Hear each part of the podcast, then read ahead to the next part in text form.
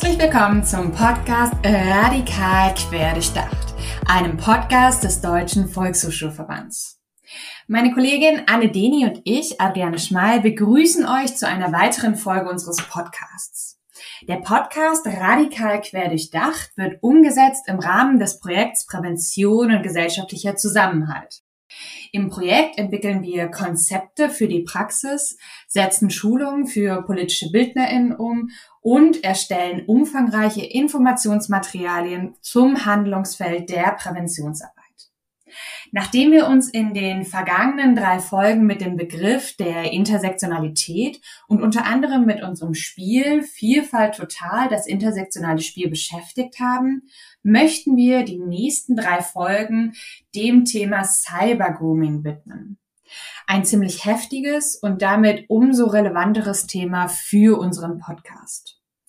Unter Cybergrooming versteht man das gezielte Ansprechen von Personen, insbesondere von Kindern, auf digitalem Weg, um sie zu sexuellen Handlungen zu bringen.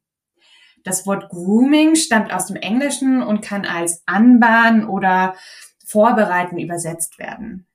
Wer ein Kind unter 14 Jahren über das Internet anspricht, um es zu sexuellen Handlungen zu bringen, kann mit einer Freiheitsstrafe von drei Monaten bis zu fünf Jahren belangt werden.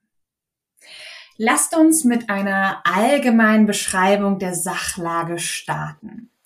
Anne, was möchten TäterInnen mit Cybergrooming erreichen? Den TäterInnen von Cybergrooming geht es darum, freizügige Bilder von Opfern zu erhalten oder sie nötigen ihre Opfer zu sexuellen Handlungen im Videochat. Ziel sind kinderpornografische Aufnahmen oder gar ein reales Treffen, um die Opfer sexuell zu missbrauchen. Die meisten männlichen Täter nutzen die Anonymität der digitalen Kommunikation aus. Sie bewegen sich auf sozialen Netzwerken wie etwa TikTok, Instagram oder Snapchat. Auch auf großen Online-Plattformen, beispielsweise auf YouTube oder Twitch, finden solche Ansprachen statt. Cybergrooming kann auch in Chatformen von Online-Spielen vorkommen. Eigentlich überall dort, wo sich junge Menschen aufhalten und GesprächspartnerInnen sich nicht direkt mit Klarnamen zu erkennen geben müssen. Oft versuchen die TäterInnen ein Vertrauens- oder Abhängigkeitsverhältnis herzustellen. Sie machen den Kindern und Jugendlichen viele Komplimente und schenken ihnen besondere Aufmerksamkeit. Die TäterInnen nutzen oft die Unbedarftheit und das mangelnde Risikobewusstsein von Kindern und Jugendlichen zielgerichtet aus. Nach und nach werden anzügliche Inhalte integriert und schnell erfolgt der Versuch, auf private Kommunikationskanäle zu wechseln, wie etwa auf Messenger-Dienste wie WhatsApp Signal beispielsweise oder auf Videochat-Dienste. Das sind zwei entscheidende Punkte. Zum einen die Inhalte der Kommunikation, zum anderen die Mittel der Kommunikation. Bei den Inhalten möchte ich noch einmal hervorheben, dass die Kommunikation mit den Kindern und Jugendlichen teilweise sehr schnell auf die Themen Liebe und Sex gelenkt werden. Die TäterInnen fragen nach Aussehen, sexuellen Erfahrungen und nach den Fantasien der Kinder und Jugendlichen. Auch bekommen die Opfer häufig pornografisches Material zugesandt. Anschließend folgt dann die Aufforderung, mit freizügigen Bildern zu antworten. Nicht selten werden die übermittelten Bilder oder heimlich mitgeschnittenen Videochats als Druckmittel benutzt. TäterInnen erzwingen weitere Zusendungen oder ein Treffen in Präsenz. Mit steigenden Scham- und Schuldgefühlen der Betroffenen steigt gleichzeitig die Hemmschwelle, sich jemanden anzuvertrauen, also sich an Eltern oder KlassenlehrerInnen zu wenden. Anne, was sagen aktuelle Studien? Sind junge Menschen verstärkt solchen Ansprachen ausgesetzt? Wenn wir uns die Situation aufgrund der Einschränkungen durch die Covid-19-Pandemie anschauen, können wir eindeutig feststellen, dass die digitale Kommunikation noch einmal an Bedeutung gewonnen hat. Vor allem durch das viele Alleinsein im Corona-Lockdown waren Kinder und Jugendliche eher dazu bereit, persönliche Sorgen oder Wünsche digital, zum Beispiel über Chats, mitzuteilen. Auch TäterInnen waren verstärkt im Netz unterwegs, sodass die Fälle von Cybergrooming während der Corona-Pandemie gestiegen sind. Nach Auswertungen der polizeilichen Kriminalstatistik konnte für das Jahr 2020 ein Anstieg um 53 Prozent beobachtet werden. Aufgenommen in die Statistik wurden die Verbreitung, der Erwerb, der Besitz und die Herstellung von sexuellen Missbrauchsabbildungen, sogenannter Kinderpornografie. Erschreckend ist auch, dass die Zahl der Kinder und Jugendlichen, die Missbrauchsabbildungen verbreiteten, erwarben, besaßen oder herstellten, sich seit 2018 verfünffacht hat. Die Zahl stieg von 1373 auf 7643 angezeigten Fälle im Jahr 2020. Und diese Zahlen beziehen sich nur auf die Anzeigen, über die Dunkelziffer lässt sich nur spekulieren. Du hast ja vorhin schon darauf hingewiesen, dass wer ein Kind unter 14 Jahren über das Internet anspricht, um es zu sexuellen Handlungen zu bringen, mit einer Freiheitsstrafe von drei Monaten bis zu fünf Jahren belangt werden kann. Cybergrooming gegenüber Jugendlichen zwischen 14 und 18 Jahren ist gesetzlich nicht erfasst. Die Strafverfolgung ist hier primär auf sexuelle Gehandlungen, also sexuelle Gewalt fokussiert. Wichtig hier ist generell, dass die Dunkelziffer sexueller Straftaten sehr hoch ist. Laut des Missbrauchsbeauftragten der Bundesregierung gehen Schätzungen davon aus, dass in Deutschland pro Schulklasse ein bis zwei Schüler in sexueller Gewalt ausgesetzt sind oder waren.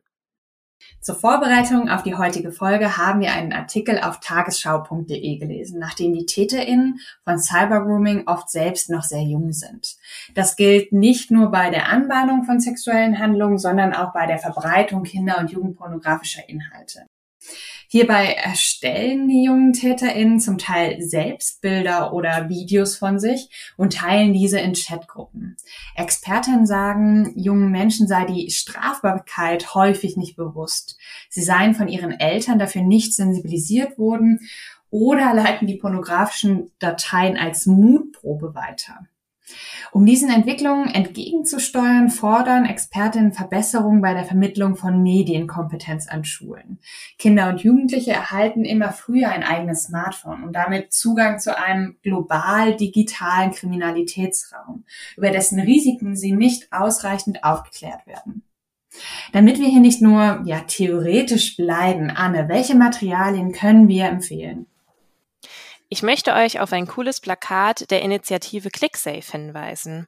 Generell entwickelt ClickSafe Materialien für den Einsatz mit jungen Menschen zu allen Themen rund um die Online-Kommunikation.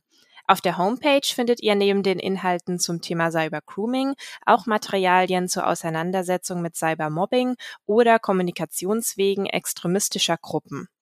Online habt ihr Zugriff auf das Plakat Warnsignale im Chat. Auf dem Plakat sind beispielhaft Situationen beschrieben, die als Warnsignal zu lesen sind. Ihr könnt die einzelnen Punkte nutzen, um aufzuzeigen, dass sexuelle Belästigung auch online passieren kann und wo sich junge Menschen Hilfe holen können. Auf der Internetseite finden sich auch Tipps für Eltern und PädagogInnen, wie Kinder und Jugendliche vor Cybergrooming geschützt werden können. Neben den Materialien von ClickSafe finde ich die Homepage traudich.de ziemlich sinnvoll. Das Portal richtet sich an acht bis zwölfjährige Kinder. Über die Homepage können sie sich über ihre Rechte und über schwierige Themen wie etwa über sexuellen Missbrauch informieren. Von der Initiative Traudich gibt es auch eine Seite für Erwachsene, also für Eltern oder Pädagoginnen. Das war unsere Grundlagenfolge zum Thema Cybergrooming. Alle wichtigen Links findet ihr in den Show Notes. Falls euch die Folge gefallen hat, leitet sie doch gerne an eure KollegInnen weiter oder verbreitet sie über eure Online-Kanäle. In den kommenden zwei Folgen wollen wir zum einen genauer auf aktuelle Zahlen blicken und zum anderen ein Projekt beispielhaft hier im Podcast beleuchten. Freut euch also auf zwei weitere spannende Folgen. Ein abschließender Hinweis, über unsere Newsletter verbreiten wir einmal im Monat alle neuen Schulungstermine und Projektinhalte.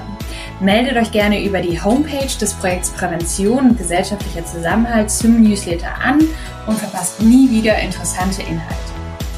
Anne und ich bedanken uns fürs Zuhören. Schön, dass ihr dabei wart bei einer Folge von Radikal quer durchdacht.